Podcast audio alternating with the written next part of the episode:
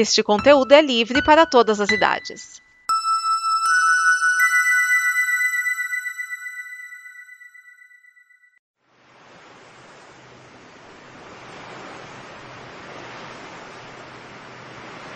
Dois mil e vinte e três não poderia começar sem o Blue, o programa que traz bloopers, coisas que não foram ao ar e conversas malucas nos podcasts da Kombi.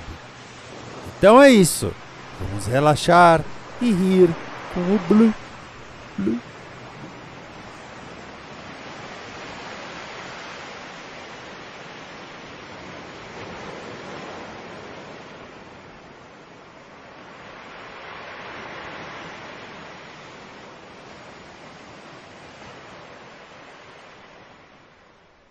O Elcir de Souza. Pausa para cachorro latir. Você pode cortar. Você já viram a opção do Telegram quando você vai apagar uma conversa? Que ele tem a opção de apagar para outra pessoa também. para evitar situações constrangedoras. Eu acho que eu nunca paguei É. uma conversa. Não, de vez em quando- Por exemplo, é, eu fiz um login agora no computador. Aí na. no- fica no, no histórico de mensagem, fica histórico do Telegram falando: Ah, foi feito um novo login. Claro, velho, que foi feito um novo login. Eu tô aqui olhando pra tela. Eu- me lembrando a, a história que aconteceu lá, lá no trabalho, que teve um, um outro recepcionista que, que morreu, infelizmente, né? Mas que ele mandou uma, uma foto. Ele, ele, ele era do tipo de, de- que gostava de compartilhar nudes alheios né? né, nos grupos do- dos, dos homens, né? Só que ele mandou no grupo errado. Típico. Uh, Aí, aí, tipo, eu, como eu sou o cara que gosta de computador naquela recepção, né? Ele virou pra mim, tipo, desesperadaço, falando: Cara, como é que eu faço isso? Né? Eu- Como, o que que você. Assim, qual foi o problema, seu, seu Jorge? Ele, falou: Não, porque eu mandei uma foto então, e era para um grupo, foi para o outro. E agora, eu eu apaguei a foto, mas estão me respondendo. Eu falei: Seu Jorge, infelizmente, se foi, foi. Isso, né, isso tá falando na época que o, o WhatsApp não te permitia apagar as mensagens, né? Então. ele ainda não permite, porque aparece lá, essa mensagem foi apagada. É, A pessoa Aquela coisa, sabe alguém- que você mandou alguma coisa e se arrependeu. Eu não sei se É, isso ajuda. a pessoa sabe que você fez merda, então. É, Agora, só, já encerrando o DN Premiere, só comentar. Eu não vou contar o meio do filme. Pra mim, o que importa vocês verem é o meio do filme, tá? Eu vou contar o final. O pai do Adam Sandler, que é o Dustin Hoffman, aparece e revela que ele sabia da- do lance da máquina de costura, porque eles são de uma linhagem de sapateiros mágicos. Ele mostra um porão com centenas de sapatos que, que a família dele sempre usou para ajudar pessoas. E ele fala: ah, isso veio do seu bisavô, passou pro seu avô, que passou pra mim e agora eu passo pra você. E aí é, ele vai pro, pro, pros fundos, né, de um local lá e te- ele tem até carro com motorista. Pelo menos o Adam Sandler fala: pô, se você tem dinheiro a ponto de ter um motorista particular, por que, que você nunca mandou dinheiro pra mãe? A gente sempre ficou na pindaíba. Ele não responde e ele ainda manda assim: é, ah, ele ainda coloca meio assim: olha, mas com, cuidado com os tintureiros, eles são os nossos inimigos milenares. Tipo, o sentido de subir no telhado. É, porque o, o, o ponto original da coisa era. Tá, a máquina é mágica, você insere um elemento mágico, mas todo o resto do filme tava muito realista até. Aí de repente ele quer criar toda um- uma mitologia, quer criar todo um, um lore. E assim, não, velho, não, cara, não, o que você tá fazendo? Isso fez lembrar do filme também com ele que meus filhos adoravam, que é aquele Não Faz de Conta o que Acontece. Ah, sim, é legal isso. É, ao, ele, é, ao mesmo tempo que tem um elemento de fantasia, ele tem um pé no chão, né? Uhum. Que ele conta a história pras crianças e aí acontece. E aí ele fala, pô, né?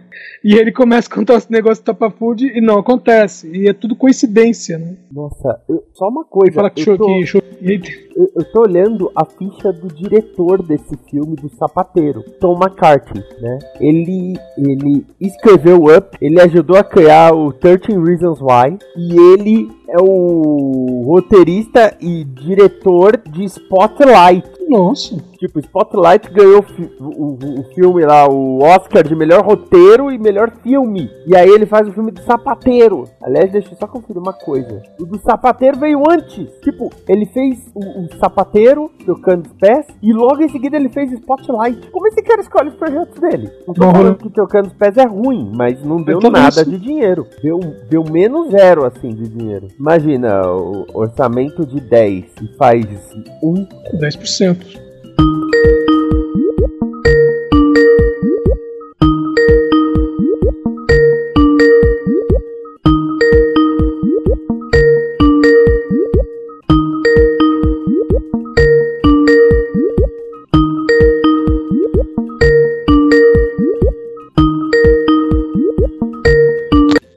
Olá.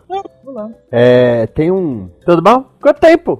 Tem um canal no YouTube que, assim, eu acho muito bom o que eles fazem com Game of Thrones. Eles analisam o simbolismo das casas. Mas comparando com o quê? Não, analisando, por exemplo, ah, a casa Tully, que é a casa da Kathleen. Eles, eles analisam assim, é, por que que o símbolo é uma truta? Para simbolizar que eles vão com, com a correnteza. Porque pela história, a, a família Tully sempre se posicionou estrategicamente com casamentos com pessoas poderosas. Eles mesmos, eles sozinhos não se, não se estabelecem, se estabelecem com outras famílias. Exatamente. A, a casa. Caramba, qual outra que eu vi? Ai, caramba. Eu vi hoje. Eu vi Tully e eu vi. Não era Bolton. Tá com um ruidinho, viu? Só avisando. Ruído que tipo? Tá fazendo. hum, É, deixa eu ver se não é o. Se não tem duplicidade. Deixa eu ver aqui. Eu não vou lembrar. Melhorou? Não, tá igual. Ah, casa Erin. Eu já também vi da casa Erin. O, fato de ser um pássaro. Parou. Barulhinho parou. Ah tá, era Discord. Hum. Aliás, deixa eu ver se o meu tá aberto. Acho que não, acho que eu programei ele pra, pra não abrir mais com o Windows. Nossa, é, você não olha as coisas do grupo de podcasters, né? Muito de vez em quando. Não, que o Portilho hoje chegou questionando ainda. Ai, sério que vocês ficaram nervosos por isso? Ah, ah, essa parte eu vi. Eu não vou nem. nem dar trela. É, o, o Raoni falou que tá chegando. Você quer esperar ele ou bora? A gente espera uns 10 minutos. Então, aí esse pessoal pega o. Porque o George R. R. Martin, eu acho engraçado. Muita coisa é pensada, mas ele não fala. Aí o que, que esse canal faz? Pega a história da família, analisa o animal que simboliza a família, o estandarte com as cores, o que as cores simbolizam, porque Uhum. o, o que eles colocam, por exemplo, vermelho é a cor do sangue e do amor. Então, o Targaryen, o fundo é todo vermelho. O Lannister também. O, aliás, o Targaryen é preto e o dragão é vermelho, né? O, o Lannister, o fundo é vermelho. No Tully, que é a família da Kathleen, é metade vermelho. Aí vem prata e depois vem azul. E o prata é a cor da diplomacia. O dourado é tipo poder e o, o azul é questão de honra. Honra e superioridade, vamos dizer assim. E, e pegando esses simbolismos de cor e tudo, encaixa com todas as famílias, pelo menos até agora. E usa cenas da série pra, pra explicar, vai, pra exemplificar. Entendi. Então o, o interessante é como tá batendo realmente, né? Aquela coisa, ainda bem que tá acabando, né? É, antes, né? que, antes que. Antes que. dê- Antes que fure. Não, o, o- mas agora você viu do que, que vai ser a série derivada, né? Não, não, não, não vi não. Eu vi eles falando que iam pegar uma história que foi de um livro separado que iam fazer. Vai ser isso mesmo? Não, vai ser o surgimento dos caminhantes brancos. Nossa. É, então, os filhos da floresta e o surgimento dos caminhantes brancos. Então, é quando surgiram os primeiros homens é, na, no norte. Ou seja, vai ser tipo uns mil anos antes. Entendi. É que eu acho até melhor do que, por exemplo, ficar pegando. É... Ah, nós vamos contar a história do, dos pais, Hum. por exemplo. Porque meio que você já sabe como vai terminar. Se apresentar uma, um cenário muito antes ou muito depois, com personagens totalmente novos, que o máximo que a turma que você já conhece, é, para eles é lenda, vamos dizer assim, Uhum. nenhum deles viveu nem passou perto,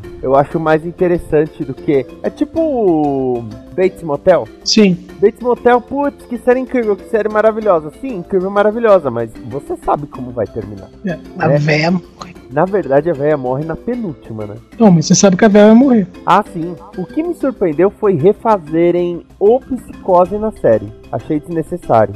Ah, sabia que tinha feito isso, não. É, o, porque na última temporada a, ele já tá se vestindo, né, da mãe e tudo mais. E tem a trama do, do Psicose, a, com a Marion indo lá, tem a cena dele matando a Marion e tudo. Interessante. Quer dizer, interessante. A Marion, ela é feita pela Rihanna. Nossa. É, nada a ver com o original. E a cena da morte não mostra ele golpeando. Fizeram um ângulo diferente, porque o ângulo original é, é todo cheio de corte, não mostra golpeando, mas mostra o sangue. Nesse Sim. mostra ele golpeando, mas não mostra o corpo dela e o sangue espirrando nele. Então quando termina, ele tá com a cara cheia de sangue. Só que aí vem uma coisa: na série, ele não tá vestido de mãe nessa hora. Entendi que. É. É que, é que aquela coisa, né? Ele, ele vestido de mãe na hora é uma coisa para o espectador, né? Dentro da trama não, fazia, não faria diferença. É só um xiste para o espectador olhar e pensar que é a mãe. Assim, mas eu. Bom, eu teria terminado a, a série antes dessa cena. Eu terminaria, sei lá, o último episódio termina com a Marion chegando, É, eu- é,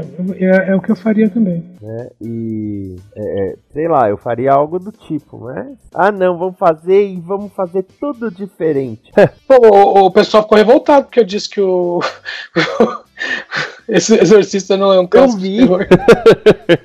Não, meu, mas não é. Aí que tá o detalhe, ele não é. Tanto que o pessoal fala assim, não, porque o filme não sei o quê. Eu já vi até, nego, até reportagem falando que o Ozzy Osbourne assistiu o Exorcista mais de 50 vezes, só ficou pra dormir. Era o sonífero E dele. mesmo na época, é, é, é, mesmo na época, sabe aqueles filmes é, estilo anos 50, quando o pessoal lançava, falava, ó, incrível, assustador, não sei o que, ah, não traga seu filho. Então, é, o Exorcista tiveram que fazer uma coisa desse tipo, porque o filme não, ele era só mais um ali no meio, quando ele saiu. É, E era mais lento do que então, os filmes. isso que eu acho. O Massacre da Serra Elétrica eu gosto mais porque ele tem um ritmo um pouco melhor. Sim, ó, o Massacre da Serra Elétrica, deixa eu ver qual outro, que eu até comentei depois, fora da gravação, é A Profecia. Oh, a Isso como um profecia. pouco mais de Amo a 76. profecia. Ah, Meu, é, agora eu tô, né, até ficou na gravação que o, o, o filme são duas horas, até uma hora e meia é um filme sobre abuso. E o pior é que assim, tá nas entrelinhas, mas você vê de longe que o, que o cara lá, que é o diretor do filme que a, que a mãe da menina tá fazendo, é, e tem problema. Inclusive é o primeiro a morrer, tanto no filme quanto na vida real. Porque na, no filme não tem a cena da morte dele, né? Porque ele passou, ele passou mal, ele tava passando mal, é, se afastou das filmagens e morreu. Pô, não fala isso que eu tô passando mal, rapaz. Não me assusta. Não, mas você não. Você não participou das filmagens do Exorcista. É, não, não que me lembre, não. Eu participei da- das filmagens de Kids, serve? Ah, não, não, não vale nem um. Não vale nem uma tarde no hospital. Ah, mas sabe que tem uns dois, três do Kids que se mataram, né? É. E, e foi tudo meio. Vamos dizer assim, foi meio seguidinha. É, Seguidinha é a maneira de dizer, mas tipo, com diferença de um ano de um pra outro, ou até um pouco menos. Eu vi várias, é, morreu o ator, é, se matou o ator do filme Kids, se matou o outro ator do filme Kids. Eu, eu lembro do negócio assim, foi pesadinho, cara. Bom, Kids é um filme pesado, né? Sim, isso é. Eu nem, bom, nem, não acompanhei muito na época, não. Esse, esse negócio do bastidores. É, foi. Vamos, vamos, vamos voltar Vamos lá, pra é gravação. verdade. Engraçado, quando, quando começou o Premiere, na, no meu Hum. doc, no meu TXT, eu marcava o filme francês, porque era a única categoria especial, né? Aí eu marcava com vários asteriscos. Eu só colocava assim, vários asteriscos, aí eu sabia que era diferente, que eu tinha que pôr o hino da França. Agora, é, como, como agora tem várias categorias, Tem várias todas elas eu escrevo, tipo lavagem, é, cartilha, Ah. mas o francês eu coloco ainda os asteriscos. Os asteriscos. Pero sem perder la É, eu coloco. Eu escrevo na frente, antes do nome do filme. Isso quando, isso quando eu escrevo, né? Que às vezes eu esqueço de fazer. Quando é pouco filme, eu nem, nem marco. Né, Eu marco todos por causa da edição, né? Principalmente. A, a edição, nem sim. tanto, a montagem é complicada. Porque eu tenho que que encaixar a música no ponto e cada música tem um ponto. Tipo, o filme Idiota, aquele.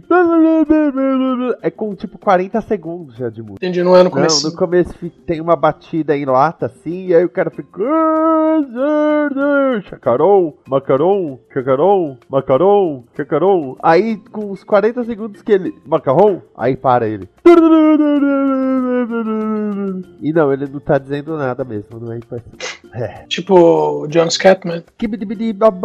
Que tá tocando aquele verão 90 direto, né? Toda balada que. Não sei, Toda não sei. balada que eles vão tocam o. Não, e o pior é que assim, é. Claramente, porque eles fazem várias baladas. Claramente, é. E quando eles estão gravando, eles não estão tocando música nenhuma. Porque nenhuma música encaixa com o que o pessoal tá dançando. Com as reações. E é um tipo de coisa que não custa nada, sabe? Pensar, levar ali o, o, o cara do, sei lá, da trilha sonora, e falar, a música é tal. Não, não, não custa nada. Bota um gravadorzinho lá tocando. no celular. O celular. Ó, fizemos uma playlist no Spotify com as músicas que vão rolar na novela. Porque ainda por cima, agora, o ponto em que tá a novela, é, quando esses capítulos foram gravados, a novela já tinha começado. Então, eles já sabem que ficou feio.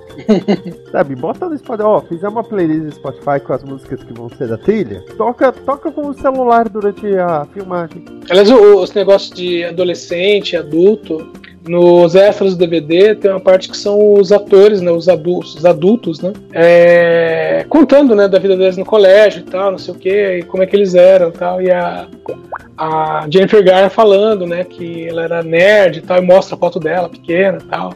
Aí outra falando também que ela fazia parte da banda da escola e não sei o que, aí de repente mostra o cara que é um galã, aí o cara, não, eu sempre fui bonito, nunca tive problema nenhum.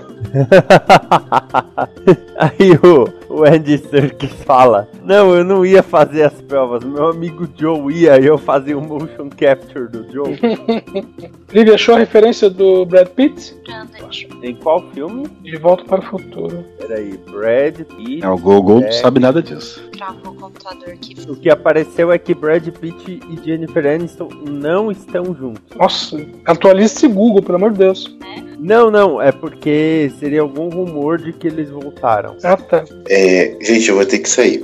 Então, beleza. Não, vamos, vamos encerrar que já é uma hora da manhã. Já falamos aí de De repente 30. Eu amo esse filme. Eu gosto muito desse filme. Porque é um filme assim, feel good, sabe? Uhum. É um filme que se assiste muito de boinha. E na boa, o, o, o amigo dela no- nos anos 80 era qualquer coisa, né? Ele andava com o teclado pendurado. Você fica Sim. velho, não. No manual de como pegar mulher, isso tá na, na parte que diz nunca faça isso. Okay. E olha que eu já tive lupa na mochila. Ah, eu também. Mas era uma pequenininha que uma professora deu de presente. Mark Ruffalo também não sabia que Brie Larson está em De Repente 30. Eu não duvido. Ainda mais que aquele elenco infantil que ele não interagiu. É, É, e, e, porra, ela era uma das seis poderosinhas e ela não tem fala. aliás, esse negócio de não interagir em cena, eu lembro de uma entrevista com um ator o japonês, né, que fazia o Damoroboshi em Ultra Seven. E aí Cara, esse- perguntaram esse- pra ele, né, Esse filme dá pra fazer um apanhado da Marvel aí, por causa que tem o Hulk, tem o Garra Sônica, tem a Capitã Aham. Marvel e tem a Electra, se você puxar ali o gancho. ah, e tem a ex-esposa do Scott Lang também. caramba, É, a atriz. Ah, é verdade, a Judy Isso, a Greer. Judy Greer, é isso. A, a Judy Greer, um pouco depois, ela fez uma série que eu achava muito legal, mas infelizmente ficou na primeira temporada, chamada Misguided. Ela era orientadora de uma escola. Se não me engano, o Ashton Kutcher produziu. nossa. Mas. É, mas Misguided. Ai, gente, acho que eu vou nessa também. Mas era. É, ó, durou. Primeiro episódio, 18 de março de 2008. O último episódio, 3 de abril de 2008. A minha esposa tava me perguntando outro dia, mas essa mulher aí que ela tá falando da, da Judy Greer, né? Quando, ela tava, quando eu tava vendo o Homem-Formiga e a Vespa aqui em casa outro dia. Eu conheço essa mulher. A gente, eu fui olhando assim no MDB, aí eu, eu passei, acho que eu passei reto pro De Repente 30, porque a minha esposa já deve ter visto esse filme do avesso. E ela tá lá. Esse filme, pra mim, tá na categoria, por exemplo, de O Diabo Veste Prada. É um filme que tá passando na TV, eu faço, ah, tá bom, vai, vou ver de novo. Hum, Diabo Veste Prado eu vi no cinema. É, as minhas filhas eu já vi ela compartilhando, tipo, tava passando a sessão da tarde, de repente 30, e elas, ah, eu amo esse filme. Aí eu só respondi, é, não Ai, sei quantos anos esse filme. Aliás, foi em Diabo Veste Prada que eu vi, lembrei, me, eh, associei a pessoa e, e passei a, a saber quem era desde então, a Emily Blunt. Por causa que eu não lembro de nada que ela tenha feito antes que tivesse me registrado na memória. Emily Blunt. É, é- é a esposa do. do, Não, não, é, eu sei, eu também não lembro de nada de antes disso. né? Porque eu vi que ela tem a secretária lá da outra e, e a personagem também se chama Emily, que nem a atriz. Aí eu. Eu, eu, não, eu não, não, não lembrava de nada da- dela antes disso. Não sei nem se, se tem algo antes disso. Eu não acho que foi a estreia dela no cinema, não, mas não, não sei de nada. Que ela acontecendo até com a Gisele Bündchen. Uhum. É tipo uma cena e você já fica assim, Gisele, você não aprendeu com o táxi? Você não aprendeu que você não atua muito? Cara, ela não atua nem em número de mágica do David Blaine. Uma vez eu estava assistindo o Hulk, é aquela velha história, né? Ah, quando você tem um, um truque de mágica em que você tem, entre aspas, um voluntário, evidentemente o voluntário está participando, ele sabe o que está acontecendo. Ah, ele é britânica, tá explicado. Ela realmente não fez nada conhecido antes de Alves Prada, pra, pra, lá de cá também, pelo menos. Ah, Ah, não, peraí, identidade roubada. Foi um ano antes. Então, aí a- a- o Luciano Huck estava na casa da Gisele Bündchen, né? E com o, Da- o David Blaine, né? Aleatório. E aí ele vai fazer um truque lá de carta e não sei das quantas. E aí, tipo, ah, some. E a, e a Bündchen está sentada numa cadeira com uma almofada. E aí some. Aí ela vira e fala, ah, onde que tá? E ela vai levando a mão embaixo da almofada, né? Aí o David Blaine fala, ah, desapareceu, não sei o que, blá blá blá. Aí ele fala, olha embaixo da almofada. Aí ela levanta, tira a almofada e, oh, a carta estava lá. Eu falei, tá, como se eu não tivesse visto que ela ia pegar a carta na almofada antes, né? Tipo, combinaram com ela e ela não esperou a deixa.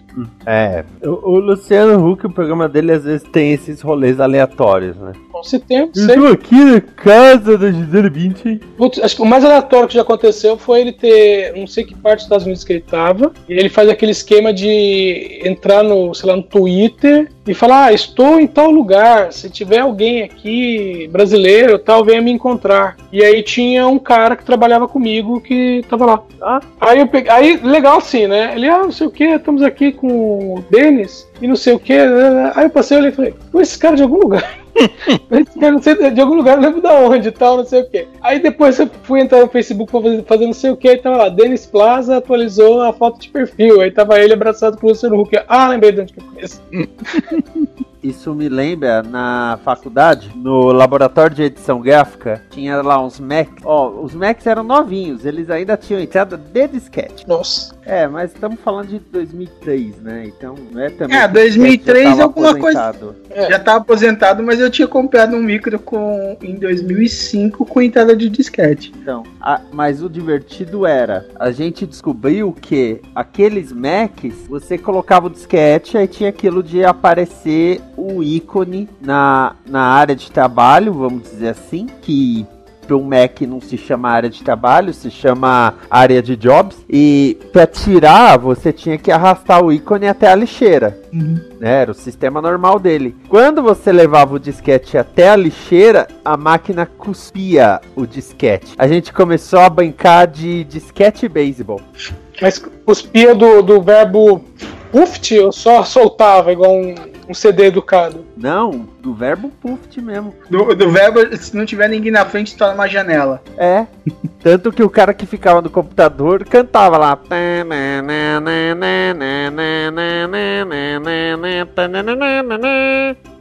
Sério, é, é- era, era be- beisebol ali.